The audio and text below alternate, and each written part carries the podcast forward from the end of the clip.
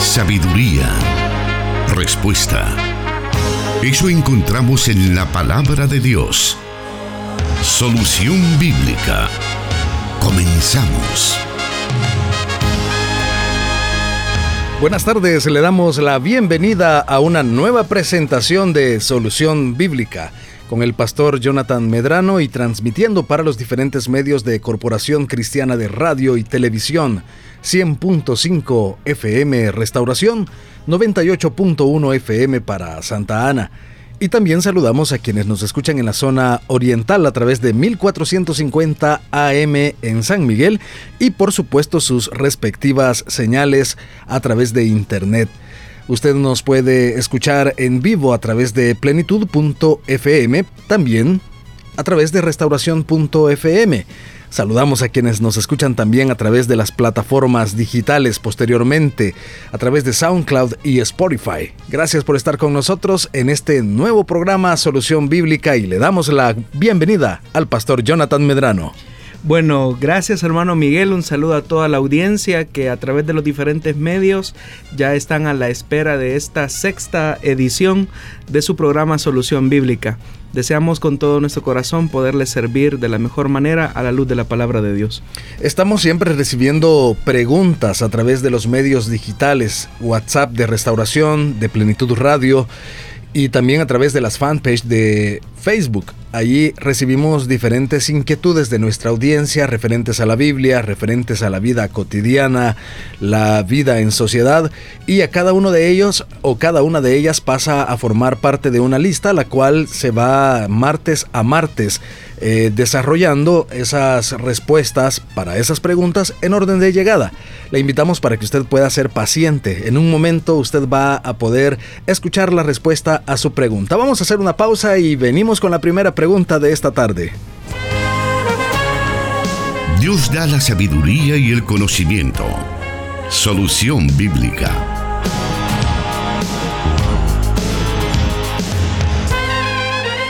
Y para esta tarde, pastor, tenemos una pregunta bastante interesante, muy, eh, bueno, de moda en estos últimos tiempos. Y es acerca de qué dice la Biblia sobre el aborto y el matrimonio igualitario. Bueno, básicamente son dos preguntas. En una vamos a ir respondiéndolas por partes. En primer lugar hay que hacer una definición de lo que es el aborto. Se considera al aborto como la muerte del feto humano antes de nacer, provocada de manera directa y deliberadamente en cualquiera de los momentos biológicos del proceso de gestación, a partir del momento preciso de la concepción, ya sea vaciando expresamente la matriz o impidiendo la nidación natural del óvulo femenino que ya fue eh, fecundado por un espermatozoide masculino. Solo para que tengamos algunos datos, hermano, que eh, nos van a arrojar una, una importancia de este tema. Solamente se estima que entre los años 2010 y 2014, un aproximado de 6.5 millones de abortos inducidos ocurrieron en América Latina y el Caribe. El número de niños asesinados por aborto cada año empequeñece el holocausto y otros horrores homicidas en la historia. Es decir, que nos enfrentamos ante una realidad sumamente espantosa y silenciosa. Aproximadamente 3.300 niños son asesinados por aborto cada día en los Estados Unidos, llegándose a asesinar a 1.2 millones de niños no nacidos cada año. La forma en que se desarrolla la práctica del aborto es violenta, despiadada. Solo para que los oyentes tengan una idea, el método más utilizado para la realización de abortos es el de la succión y se realiza entre las primeras 5 y 13 semanas de embarazo.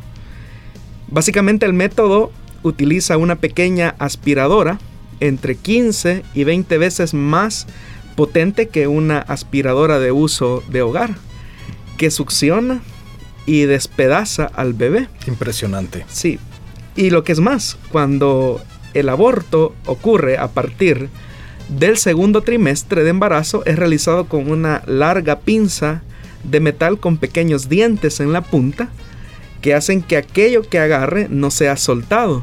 Y con esta pinza, cada parte del bebé es desprendida del cuerpo, comenzando por los pies y terminando en la cabeza, eh, que al final es quebrada en el proceso de ser sacada. Es interesante que niños con latidos del corazón, ondas cerebrales y sistema nervioso tienen la capacidad de sentir dolor. Estudios y aún testimonios de médicos ex abortistas han demostrado que a partir de las 8 semanas de gestación el bebé ya tiene los receptores de dolor.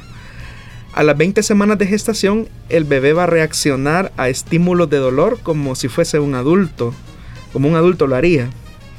Ahora, respondiendo a la pregunta, viendo todo este panorama, todo este contexto, bíblicamente entonces el aborto es una violación expresa al mandamiento de no matar, que se encuentra en el libro de Éxodo capítulo 20, versículo 13. Es un asalto a la vida que está siendo formada por el mismo Dios en el vientre, pues la misma palabra de Dios nos enseña en el Salmo 139 que es el Señor el que forma el cuerpo en el vientre de la madre. El mismo salmista expresa, porque tú formaste mis entrañas, tú me hiciste en el vientre de mi, madre. Incluso el libro sapiencial de Job, en el capítulo 31, versículo 15, dice, ¿acaso aquel que me hizo en el seno materna, materno no lo hizo también a él? Es decir, refiriéndose al, al bebé. ¿No fue uno mismo el que nos formó en la matriz? Es decir, que el escritor sagrado está colocando la responsabilidad de la vida en las manos de Dios.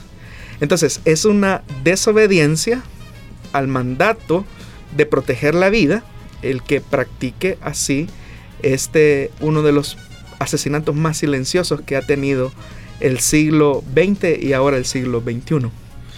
Ahora bien, las personas, las personas pro aborto piensan e incluso manifiestan a veces hasta de maneras no tan pacíficas, que la mujer puede decidir sobre su cuerpo y que no perjudican a nadie cuando se practican un aborto. ¿Qué puede decir sobre eso? Es verdad que cada persona tiene el derecho, hermano, de tomar decisiones personales sobre su vida.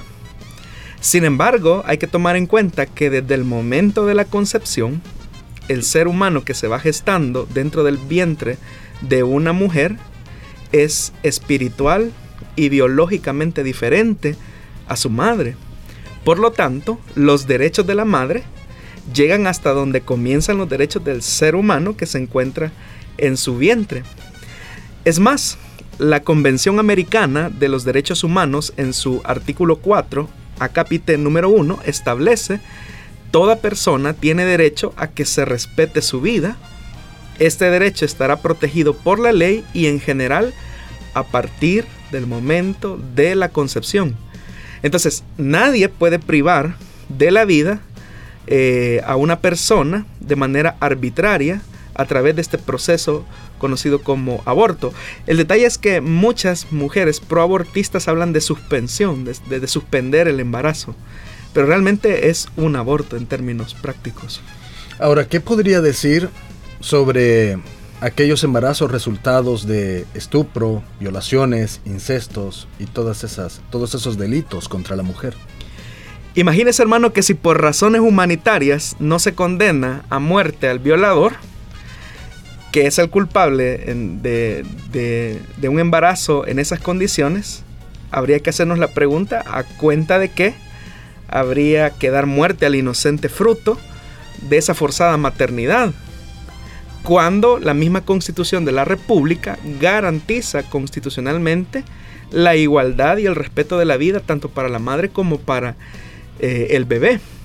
El detalle es que cuando un embarazo se da en esta condición y si una persona o la persona que ha sufrido este abuso, esta violentación, quiere conseguir eh, sanidad a su a, su episodio traumático, lo que va a hacer es complicarlo más. Es decir, sumar al abuso sexual, a la violación, eh, un aborto, lo en vez de reducir la carga emocional de todo ese proceso, lo que va a hacer es complicar aún más todo el, panorama eh, difícil que de por sí ya está atravesando a raíz de un abuso. ¿Qué tan fuerte cree usted que están estas organizaciones, tanto, bueno, en Argentina se escucha seguido acerca de las marchas, de los reclamos que las mujeres hacen respecto a esto? En nuestro país hay ciertos movimientos. ¿Cree usted que es alarmante el número de personas que están apoyando estas, estas ideologías? Definitivamente, porque, como le repito, es una de las muertes más silenciosas que tiene el siglo XX y siglo XXI. Y ante eso la iglesia debe de, de, referirse, ¿no? Lo que sucede es que la iglesia debe de ser consecuente con su sí a la vida, porque nosotros como iglesia muchas veces nos conformamos con el mero hecho de que la jovencita o la mujer no aborte, pero eh, no somos consecuentes con ese sí a la vida aún después de que ese niño ya nació. Es decir, nosotros defendemos a capa y espada el derecho a la vida mientras el bebé se está gestando en el vientre. Pero también nosotros debemos de ser consecuentes con el sí a la vida aún después de que eh, la madre ha dado a luz a ese bebé. Bueno, la pregunta de nuestro oyente, como usted bien lo decía, consta de dos partes. Si le parece, vamos a dejar en el tintero la siguiente parte, que es acerca de lo que la Biblia dice con respecto al matrimonio igualitario, o mejor dicho, homosexual. Vamos a ir a una pausa y luego vamos a escuchar la respuesta a esta segunda parte de esta primera pregunta. La respuesta a sus preguntas aquí en Solución Bíblica.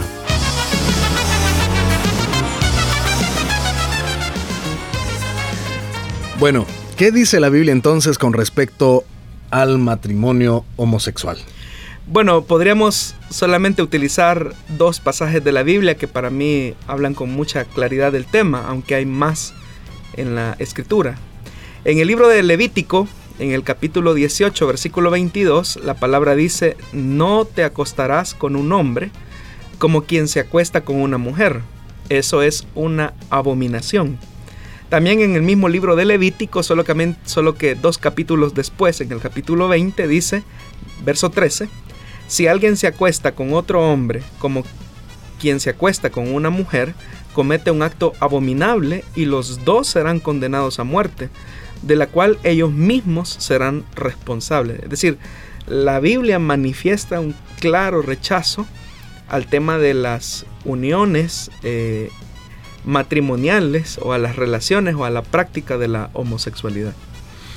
Partiendo de estas verdades de la Biblia, los sectores que abanderan la llamada ideología del género tachan al cristianismo de homofóbico ¿Es correcto que se nos catalogue como cristianos con este término por abrazar la verdad que el matrimonio bíblicamente reconocido solo es válido entre un hombre y una mujer? Realmente, hermano, eh, hay una manipulación del lenguaje. Eh, solamente por mencionar algo, un, detalle, George Weinberg, que es psicólogo homosexual y psicoanalista, acuñó la palabra por primera vez de homofóbico para referirse a todas las personas que tienen un trastorno psicológico de desprecio hacia la práctica de la homosexualidad. Entonces, desde, la, desde el ángulo, desde el punto de vista de este eh, psicólogo o psicoanalista homosexual, para él la homofobia es como una especie de miedo neurótico que necesita una especie de terapia.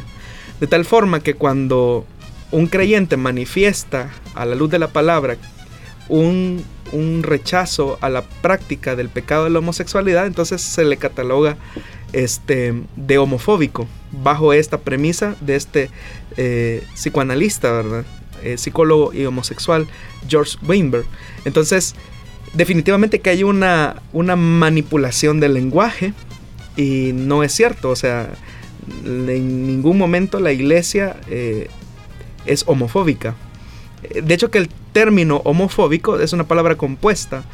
Eh, homos, que es hombre, y, phobos o fobia, que habla de un, de un miedo neurótico, ¿verdad?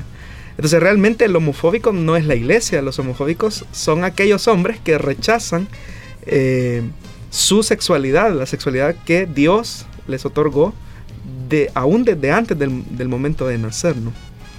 Bueno, usted ha señalado que la ideología de género ha deformado el uso del lenguaje.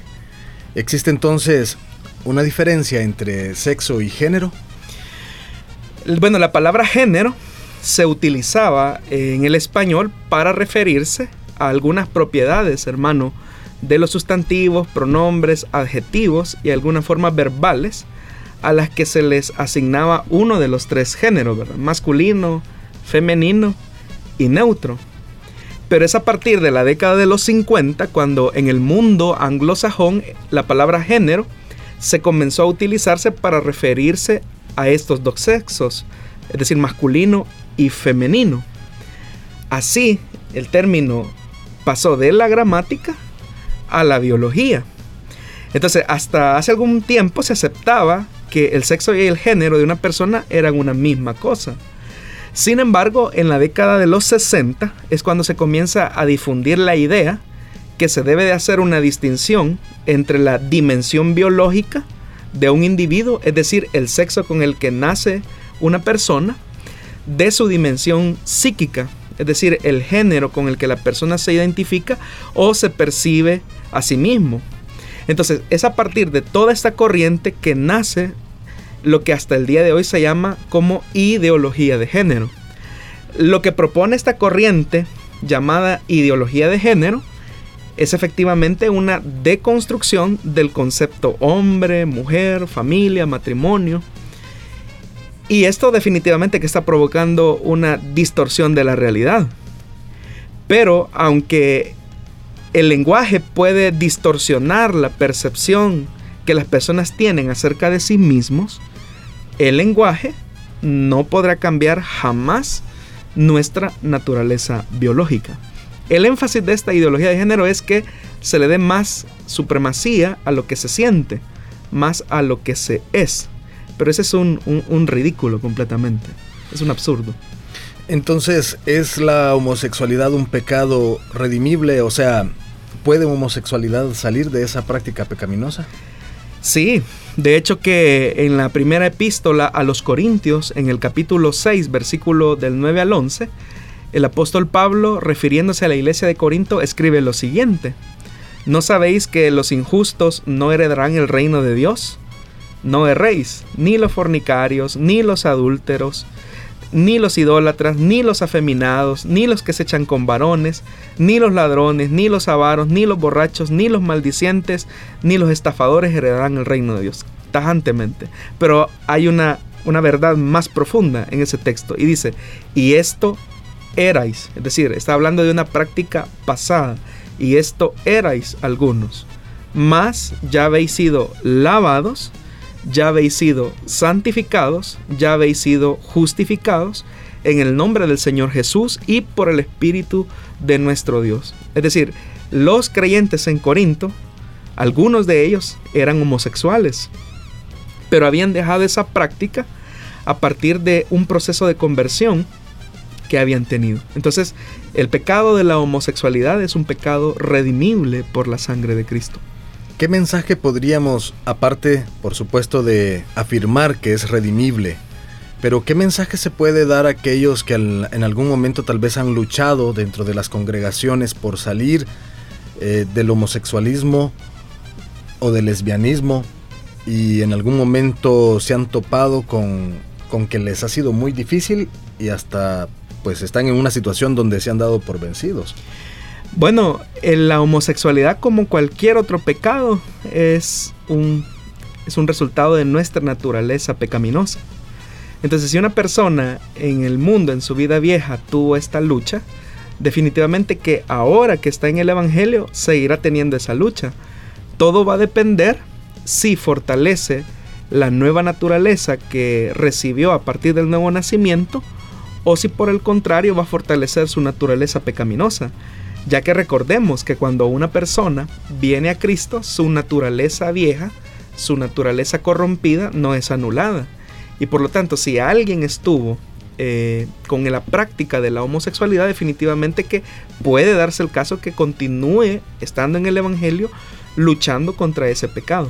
Como los creyentes luchamos con cualquier otro pecado. Es que el pecado de la homosexualidad está al mismo nivel de la mentira, del asesinato, de la idolatría, de la hechicería.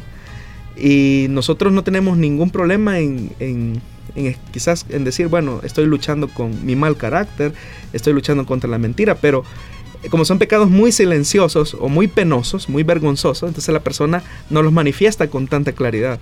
Pero, sin embargo, hay hermanos genuinos, nacidos de nuevo, que están luchando contra esa práctica.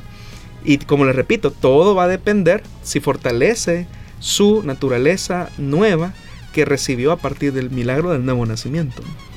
Muy bien, sabemos que hay mucha tela que cortar con respecto a, este, a esta pregunta, pero vamos a avanzar a las siguientes que tenemos para esta ocasión. Saludamos a nuestros hermanos, a nuestros oyentes y también eh, usuarios de Facebook que están pendientes de esta transmisión a través de Facebook Live. En, eh, bueno, estamos transmitiéndolo a través de Plenitud Radio, la fanpage de Plenitud Radio, pero se está compartiendo a través de Solución Bíblica, la fanpage, también Restauración y la fanpage de Restauración San Miguel. Así que le agradecemos por estar ahí pendiente de esta transmisión a través de Facebook Live. Vamos a irnos a una pausa y luego volvemos con la segunda pregunta de este, de este día. Solución Bíblica con el pastor Jonathan Medrano. Desde Plenitud Radio 98.1 FM en Santa Ana, enlazada con Restauración 100.5 FM.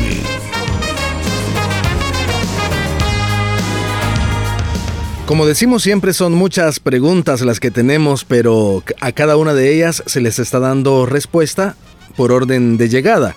Y es el momento de la siguiente pregunta, la segunda de esta ocasión. ¿Hay alguna carta perdida del apóstol Pablo, ya que en Colosenses menciona una carta dirigida a la iglesia de la Odisea? No recuerdo la cita exacta, dice el oyente. Bueno, la cita que por la que pregunta nuestro hermano se encuentra en Colosenses capítulo 4, versículo del 15 al 16. Dicen, saluden a los hermanos que están en la Odisea, como también a ninfas y a la iglesia que se reúne en su casa. Una vez que se les haya leído a ustedes esta carta, que se, que se lea también en la iglesia de la Odisea y ustedes lean la carta dirigida a esta iglesia.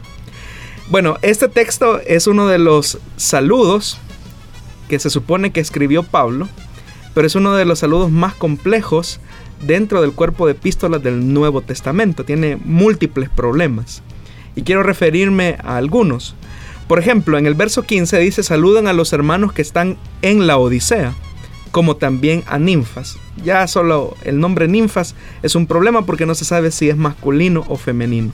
Pero continúa el versículo 15, y a la iglesia que se reúne en la casa en su casa. Entonces no sabemos si se está hablando de dos iglesias, los hermanos que se reúnen en la Odisea, o si se está hablando de otra iglesia, la iglesia de Colosas, o si se está refiriendo a la iglesia que se reúne en la casa de ninfas. Solamente ahí hay un problema.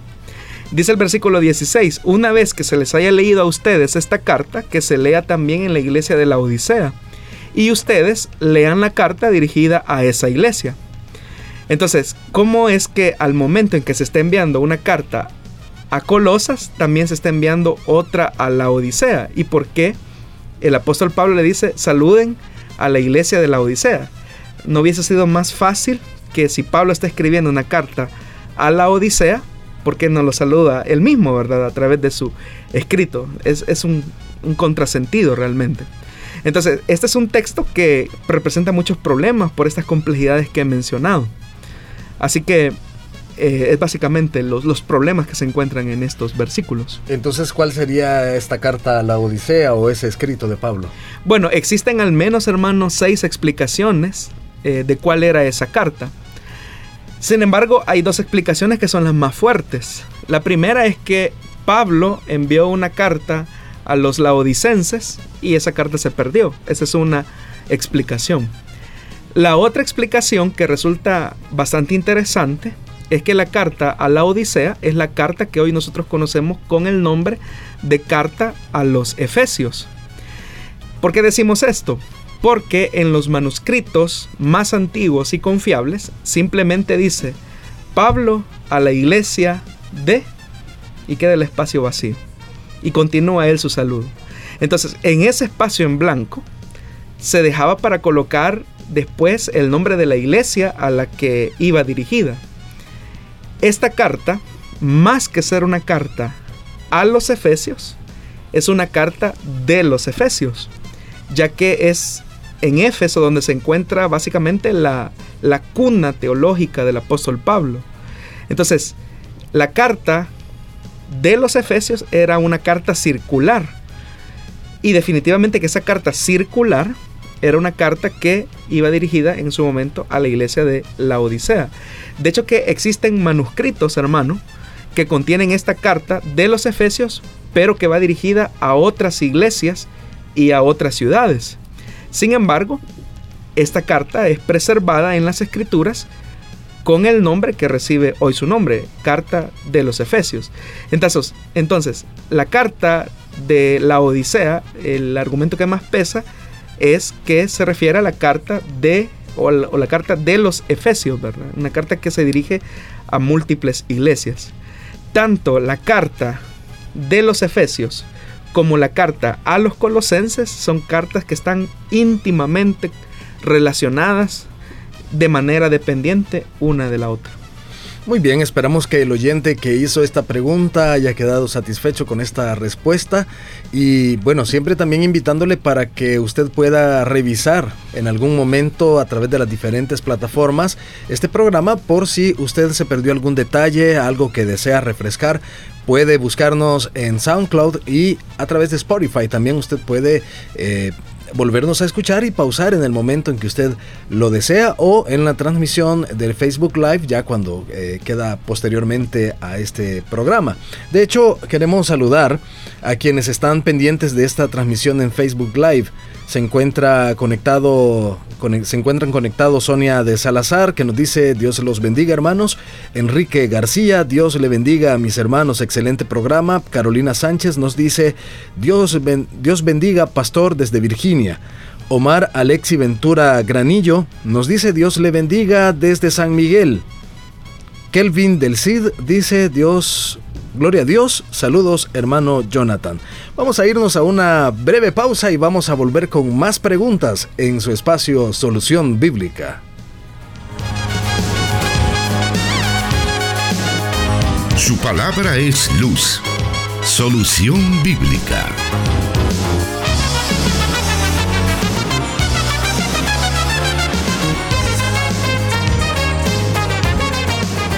Llegó el momento en, que vamos a escuchar la tercera pregunta de esta emisión del programa Solución Bíblica. Y dice de la siguiente manera, ¿de dónde se sacan que hay 10 tribus de Israel perdidas?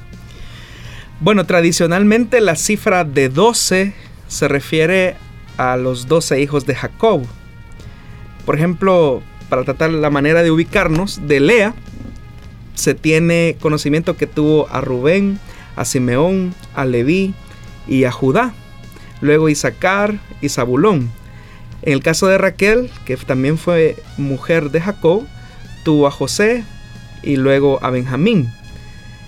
Tanto Raquel como Lea tuvieron esclavas y de la esclava de Raquel dice la escritura eh, que tuvo a Adán y a Neftalí y de la esclava de Lea, Silpa, habría tenido a Gad y a Ser.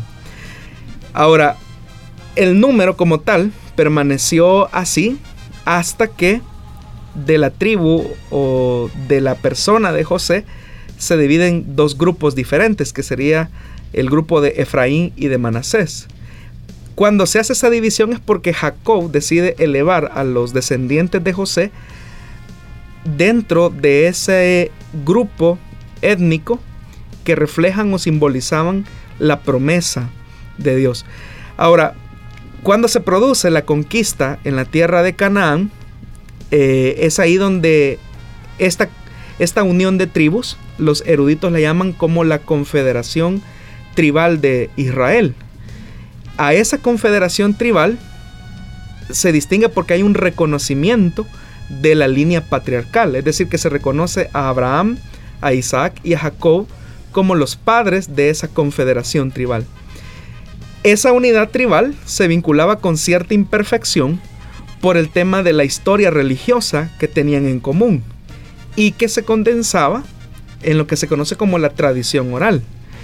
Pero a pesar que cada tribu era más o menos fiel a su tradición patriarcal, cada tribu vivía como según creía.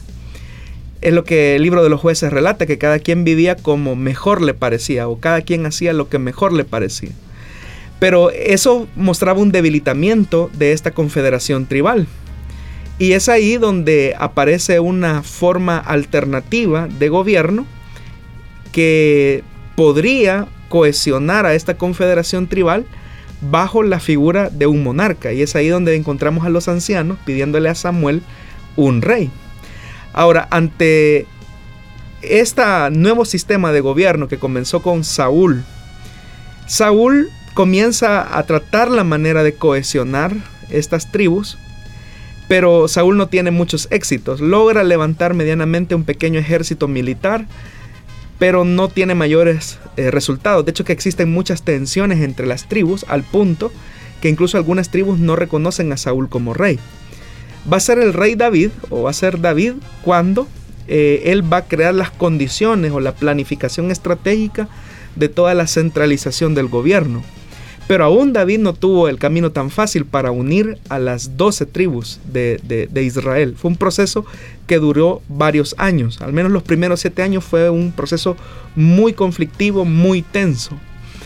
La sucesión de David se complica todavía más porque algunos de sus dirigentes o de los que habían sido servidores de David, cuando ya David ha envejecido, eh, deciden, bajo sugerencia de Adonías, el hijo de David, él hacerse del poder, es decir, pegarle como hasta cierto punto un, proceso de sucesión adelantada a lo que ya David había iniciado. Y es ahí pues donde encontramos aquel relato donde eh, tanto la mujer de David como el profeta Natán se, preocupan por esa condición y David se ve eh, en la necesidad de apresurar la sucesión colocando a su hijo Salomón. Es Salomón el que ejecuta la planificación que ya su padre había hecho, de centralizar a las doce tribus de, Israel. Voy saltándome en la historia para que tengamos una idea de un panorama de dónde es que se desprenden eh, básicamente esa idea de las diez tribus perdidas, que no son diez, sino que serían como unas nueve. Ahora, estos habitantes del norte de Israel, cuando muere Salomón, van hacia la capital, es decir, hacia Jerusalén, y le piden al descendiente de Salomón que les baje los trabajos forzosos, que les reduzca la carga tributaria. Y el hijo de Salomón, Roboán, lo que dice es, voy a consultarlo. Y dice la Biblia que consulta primero a los consejeros de su padre Salomón, que eran los más viejos, y ellos le recomiendan, obedece al pueblo, escucha al pueblo, sirve al pueblo, porque si lo escuchas, ellos te van a servir para siempre. Pero no conforme con esa respuesta, va y consulta con sus compañeritos de, clase, podríamos decirlo así. Y ellos le dicen, no, si tu padre fue duro, tú tienes que ser todavía más duro con el pueblo. Si tu padre les puso un impuesto pesado, tú les vas a poner una carga más pesada. Y entonces el rey Roboán se inclina por el consejo de, de estos consejeros jóvenes como él y trata muy duramente al pueblo. Es ahí donde el pueblo dice una frase, que es una frase teológica importante dentro de ese relato, y es Israel a sus tiendas. Cuando las tribus del norte expresan eso, Israel a sus tiendas, por un lado están rompiendo el lazo con la dinastía davídica, y en segundo lugar están diciendo queremos regresar al modelo tribal que teníamos antes. Es decir, querían revertir la decisión que habían tomado cuando pidieron a Samuel que les pusiera un rey, pero ya eso era demasiado tarde.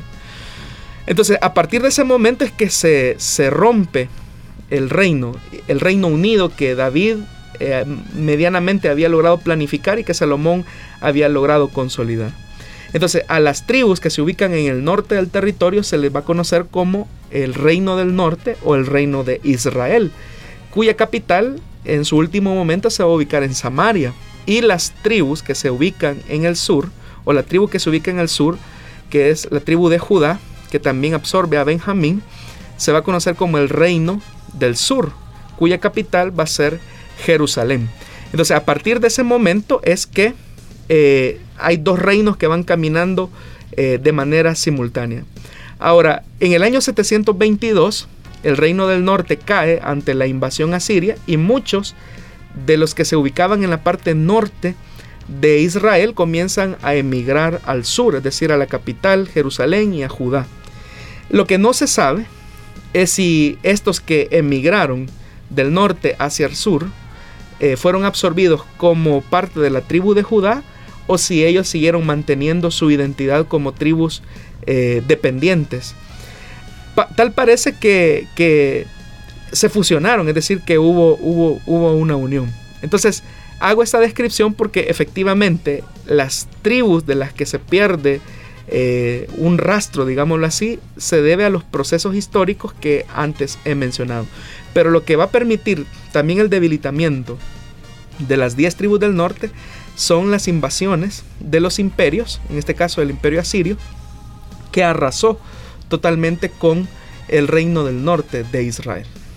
Muy bien, querido oyente, querido televidente, digámoslo así, usted puede animarse y hacer su pregunta. Puede escribirnos a los diferentes medios que hemos mencionado y que estaremos mencionando a lo largo de este programa para que esas dudas sean despejadas, esas dudas que usted tiene con respecto a la Biblia, con respecto a la vida cotidiana, algún tema de sociedad, usted lo puede despejar a la luz de la escritura y acá en el programa Solución Bíblica con el pastor Jonathan Medrano encontrar esa respuesta. Haremos una pausa y volvemos con la siguiente pregunta. Plenitud Radio, 98.1 FM Santa Ana y 100.5 FM Restauración. Transmitiendo Solución Bíblica para El Salvador y el mundo.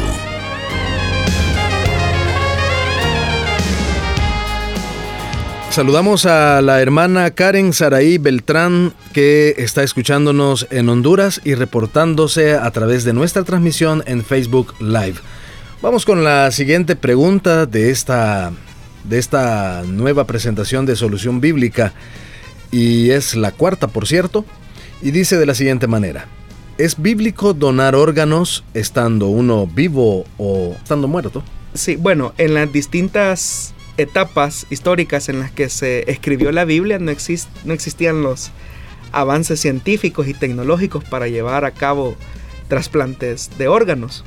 Así que la escritura no se pronuncia al respecto, ¿verdad? Es decir, ni lo aprueba ni tampoco lo condena, ¿verdad? Entonces la Biblia no dice nada en relación a eso. Entonces, ¿de, qué forma entonces debería enfrentar un, un creyente cuando se topa en este tema, ya sea que le toque en vida eh, hacer un trasplante de riñón, por ejemplo, de hígado, o al momento de llenar una forma donde diga que sus eh, órganos pueden ser donados cuando él muera. Bueno, es cierto lo que menciona, hermano. Bueno, ¿cómo debe de enfrentarlo el creyente? ¿Cómo lo debe de ver? Ya dijimos que la Biblia no da una respuesta directa a esta situación. Sin embargo, existen ciertos principios contenidos en ella que nos pueden arrojar luz. Por ejemplo, eh, en las escrituras, ya lo mencionamos, no hay una alusión directa o prohibitiva, ni siquiera de manera tangencial con respecto a este tema. Sin embargo, hay ciertos elementos que la escritura sí nos señala. La palabra de Dios, por ejemplo, nos llama a considerar al otro al prójimo como a superior a nosotros mismos en Filipenses capítulo 2. Es decir, se habla de tener una consideración que me lleve a amarlo hasta las últimas consecuencias. También la escritura nos llama, el texto muy conocido, amar al prójimo. Y esta exigencia es hacerlo como a mí mismo, es decir, amarás a tu prójimo como a ti mismo. Entonces la exigencia es amar al prójimo como me amo yo. Entonces se establece ahí un principio que lo que yo deseo que se haga conmigo, yo debo de estar dispuesto a hacerlo con otro. El ejemplo más claro de entrega es en el caso de Cristo, ¿verdad? Que no, no entregó un órgano, sino que entregó su vida por amor a nosotros.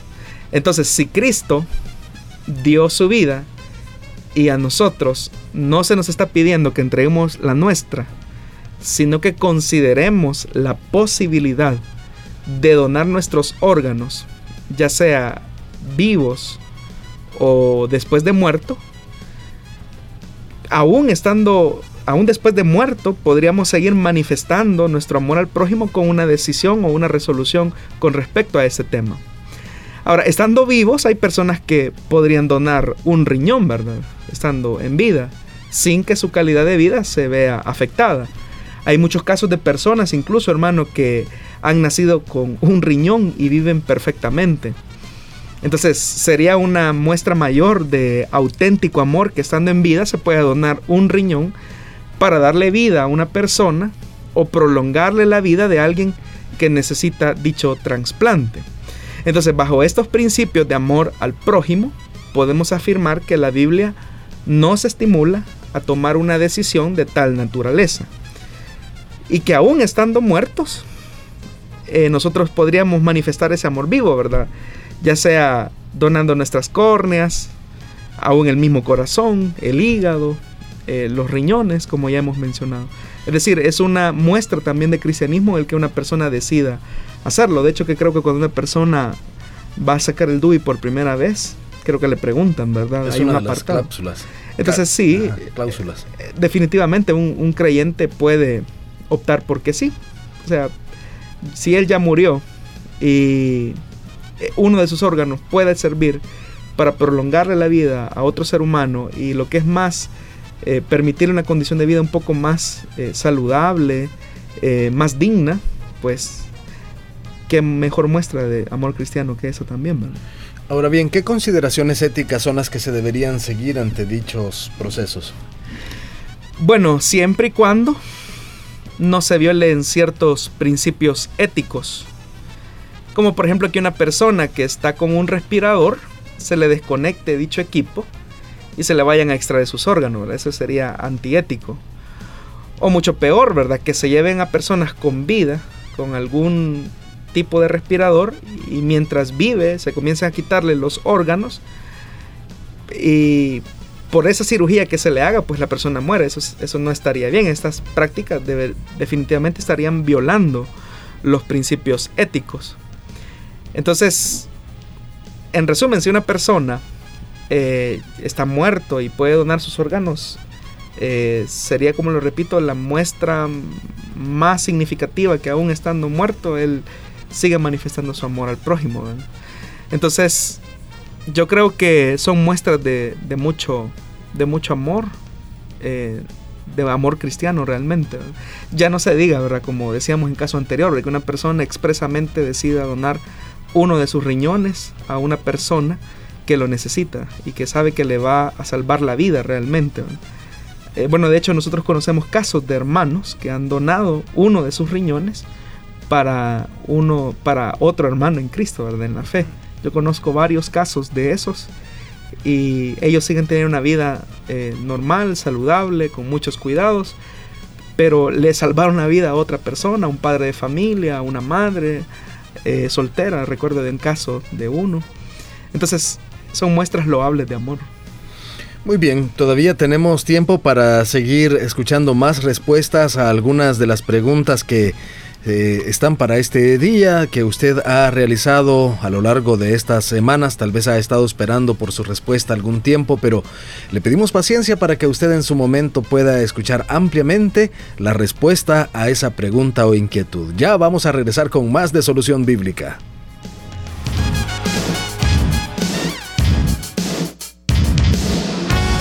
Escríbenos tus preguntas al número de WhatsApp de Plenitud Radio 503 7848 5605 y número de WhatsApp de Restauración 503 78 56 94 96.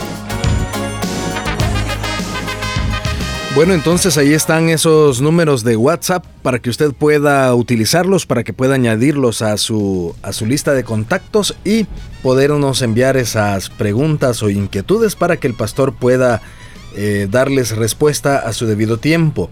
En Facebook de Plenitud Radio están comentándonos y eh, posteando algunas preguntas y también eh, nos están escribiendo algunos oyentes y nos dicen Dios les bendiga desde Piñuelas, Agua Blanca.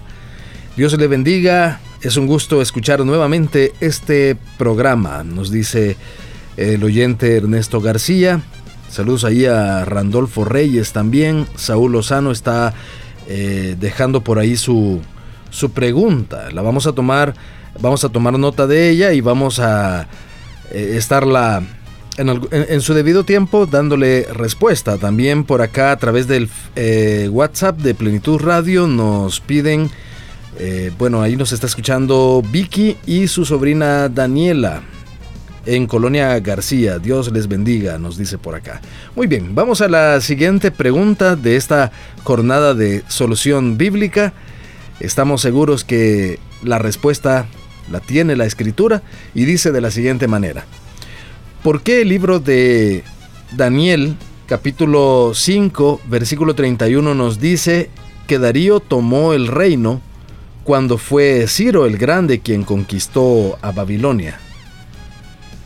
Bueno, en relación a esta pregunta hay que tomar en cuenta que la primera parte del libro de Daniel es considerada por los estudiosos serios de la Biblia como un libro didáctico es decir, un libro que muestra la forma en que un hombre piadoso o el comportamiento que un hombre piadoso debe de tener frente a ciertas circunstancias que pueden ser causa de su opresión.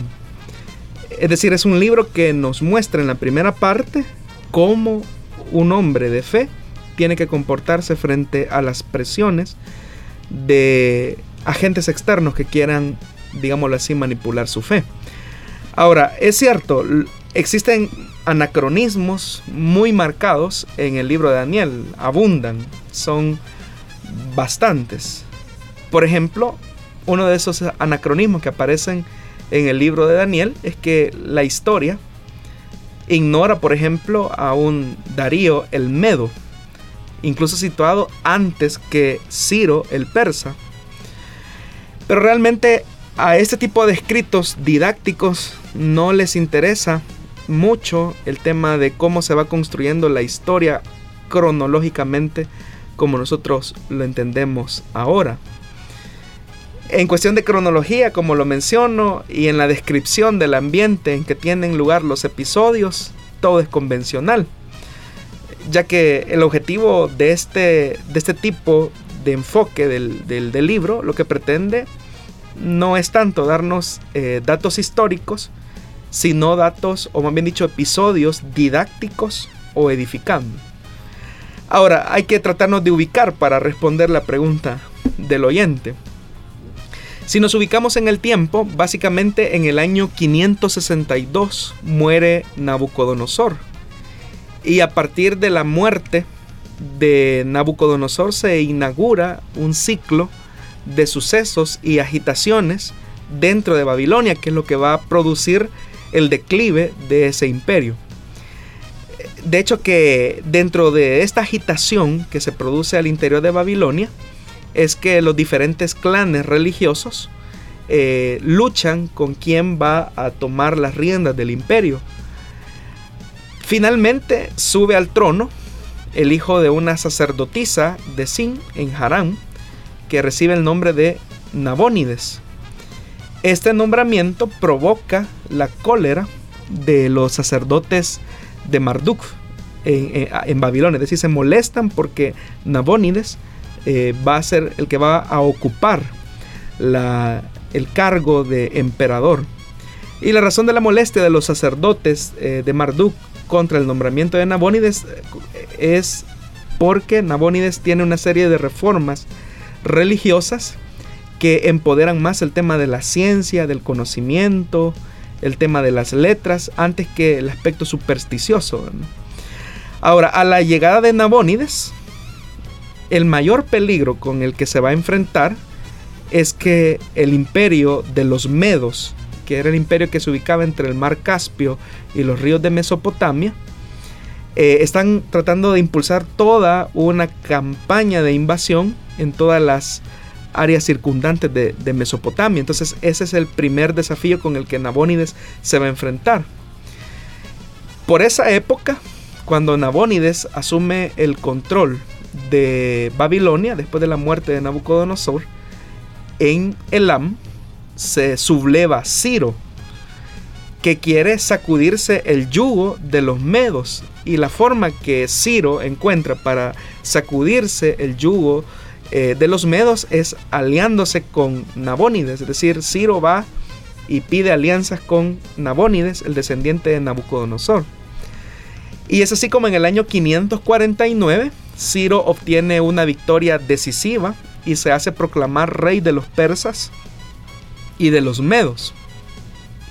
Mientras él está eh, centralizando su gobierno, está empoderándose como nuevo emperador, en el año 546 ocupa el reino de Lidia, en donde reina Creso, y luego se apodera de Jonia.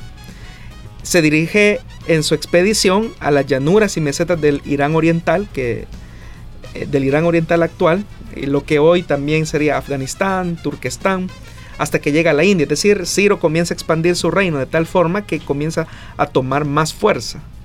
Después de afianzar todos estos territorios, después de acumular grandes cantidades de oro, después de empoderar más a su ejército, entonces Ciro se subleva o se vuelve más bien en contra de Nabónides en Babilonia. Y es ahí donde Ciro amenaza a Nabónides y le dice que tiene que rendirse. Sin embargo, por esa época, Nabónides, en un suceso que los historiadores no se explican qué fue lo que pasó, él se había retirado, mientras Ciro estaba conquistando esos territorios, Nabónides se había retirado a una especie eh, de oasis, digámoslo así, apartado. Algunos piensan que por una enfermedad que él tenía que tratar. Y en su lugar deja a Belsasar, que es el que se menciona en el libro de Daniel, que es, que es hijo de Nabónides. Entonces, cuando Ciro amenaza a Babilonia con que la va a conquistar y se tiene que subyugar, es Belsasar, hijo de Nabónides, el que se encuentra en el poder. Por eso es que nosotros ahí es donde cronológicamente perdemos eh, esas uniones, porque como ya lo dije, el libro de Daniel no trata la manera de explicarnos cronológicamente estos, estos hechos. Entonces, es ahí donde aparece eh, Daniel, ¿verdad? Eh, dando algunas interpretaciones de algunos sucesos. Ahora, hay que mencionar, ¿verdad? Que dentro del libro de Daniel, eh, Nabónides es confundido con Nabucodonosor. Ahora, siguiendo siempre con este, con este proceso cronológico para que entendamos algunas verdades. En el año 530, Cambises II sucede al rey Ciro, haciendo asesinar a su hermano. Es decir, Cambises sabe que su competencia es su hermano. Entonces, Cambises recrudece todavía más su política de invasión contra los pueblos que ya estaban dominados, entre ellos Babilonia. De hecho que cuando él continúa expandiendo sus territorios, anexando más territorios al imperio, en el año 525 toma Memphis, pero cuando regresa a Persia, en el año 522, se produce un, proceso eh, difícil y es que eh, él muere. Ahora, realmente Ciro tuvo, como bien lo relata el deutero Isaías o el segundo Isaías, que eh, o sea, Ciro tuvo una política de respeto a los pueblos. Es decir, a Ciro le interesaba que cada pueblo viviera de conformidad a sus tradiciones religiosas, a su vida eh, social en común. Cuando hablamos del el deutero Isaías nos estamos refiriendo al, al Isaías, al segundo Isaías que ejercita su ministerio en los últimos años del exilio en Babilonia, que es donde se encuentra Israel. El libro de Daniel, de hecho, hermano, este es un libro que no se escribió exactamente en el periodo del exilio, es un libro intertestamentario, es decir, es un libro que se escribe en un periodo que nosotros llamamos el periodo del silencio, ¿verdad? Que no sé de dónde sacamos eso, pero la mayor parte de estudiosos de la Biblia concuerdan que el libro de Daniel se escribe en ese periodo intertestamentario junto a algunos otros libros también. Ahora, cuando Cambises muere, aparece un personaje llamado Gaumata que se hizo pasar por el hermano que Cambises había asesinado. Esto generó una revuelta que colocó en una seria oposición a los dos ocupantes al trono. Por un lado era Gaumata y otro era Darío. Darío mata a Gaumata y en dos años, en una época donde ya el imperio eh, medo-persa viene en un, proceso de, declinación, él decide someter nuevamente a los reinos que había oprimido y se esfuerza con todo su interés de proseguir con esa organización del imperio. Y es ahí donde este Darío divide su imperio en 20 satrapías o en 20 provincias, por decirlo así, con sus gobernadores eh, eh, respectivos. Y es ahí donde encontramos, por ejemplo, al profeta o a Daniel. Bueno, el tiempo casi está llegando al final, pero no podemos dejar fuera el hecho que el libro de Daniel no es parte de, eh, de los profetas en el judaísmo, no es parte de los libros que ellos consideran como de los profetas. ¿A qué se debe esto? Es verdad, los judíos no consideran a Daniel como como un profeta, pero más que todo por efectos de ubicación del libro dentro de la Tanaj, que es lo que nosotros llamamos Antiguo Testamento. De hecho, que ellos colocan a Daniel eh, muchísimo atrás, eh, lo coloca con, el grupo que se llama el Ketubín. Eh, cuando hablamos de Tanaj, hablamos de la Torá, que los cinco libros de la ley, hablamos del Ketubín, que son eh, perdón, el Nebillín, que son los profetas, y el Ketubín, que son los otros escritos. Entonces los judíos lo que hacen es que al libro de Daniel no lo colocan entre el grupo del Nebillín, que sería de los profetas, sino que lo colocan en, en el Ketubín, que serían los otros escritos. Y ahí está Esther, ahí están los Salmos, ahí está, está el libro de Job, está Nehemías, está Esdras. Es decir, no lo ubican como profeta, sino que lo, lo colocan casi en la parte final. Sin embargo, en la Septuaginta ocurre lo inverso. Se coloca al libro de Daniel junto a los otros profetas que nosotros llamamos mayores, aunque la definición o la categorización de mayores y menores es, es una mala clasificación. Deberíamos de hablar de profetas preexílicos, exílicos y postexílicos. Bueno, al igual que en una de las preguntas anteriores, tenemos que decir que hay mucha tela que cortar con respecto a esto y por supuesto que queremos seguir aprendiendo. A lo mejor en futuras eh, preguntas de nuestros oyentes vamos a ir descubriendo más eh, datos importantes que debemos tenerlos en cuenta al momento de estudiar las escrituras, como es el caso de la pregunta que el pastor acaba de responder. El tiempo llega a nuestro, a nuestro final, se nos termina el tiempo asignado para este día. Pastor, muchas gracias por habernos acompañado. Gracias a usted, hermano Miguel, por siempre conducir este programa. Y saludos a todos los que a través de las diferentes plataformas digitales están viendo esta transmisión. Recuerden que todas sus preguntas van siendo contestadas en orden de llegada. Quiero animarle también a todos los oyentes de los diferentes medios de la corporación para que puedan también darle, eh, seguir nuestra fanpage en Facebook eh, a través de Solución Bíblica. Recuerde que tratamos la manera de responder sus preguntas eh, bajo la, el lente de la palabra de Dios. Que el Señor les bendiga.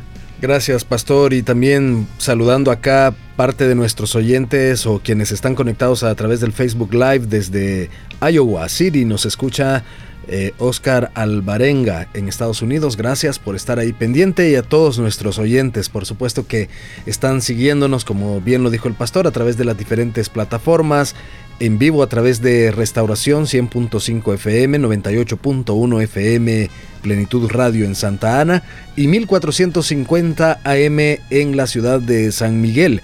A quienes nos escuchan o escuchan este podcast a través de SoundCloud, Spotify, a quienes también se van a revisar la grabación del Facebook Live cuando este finaliza y usted puede en algún momento de la conversación eh, llegar y escuchar nuevamente esos datos que le interesaron.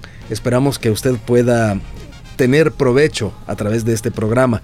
Muchas gracias por habernos escuchado. Le esperamos en la próxima acá en su programa Solución Bíblica.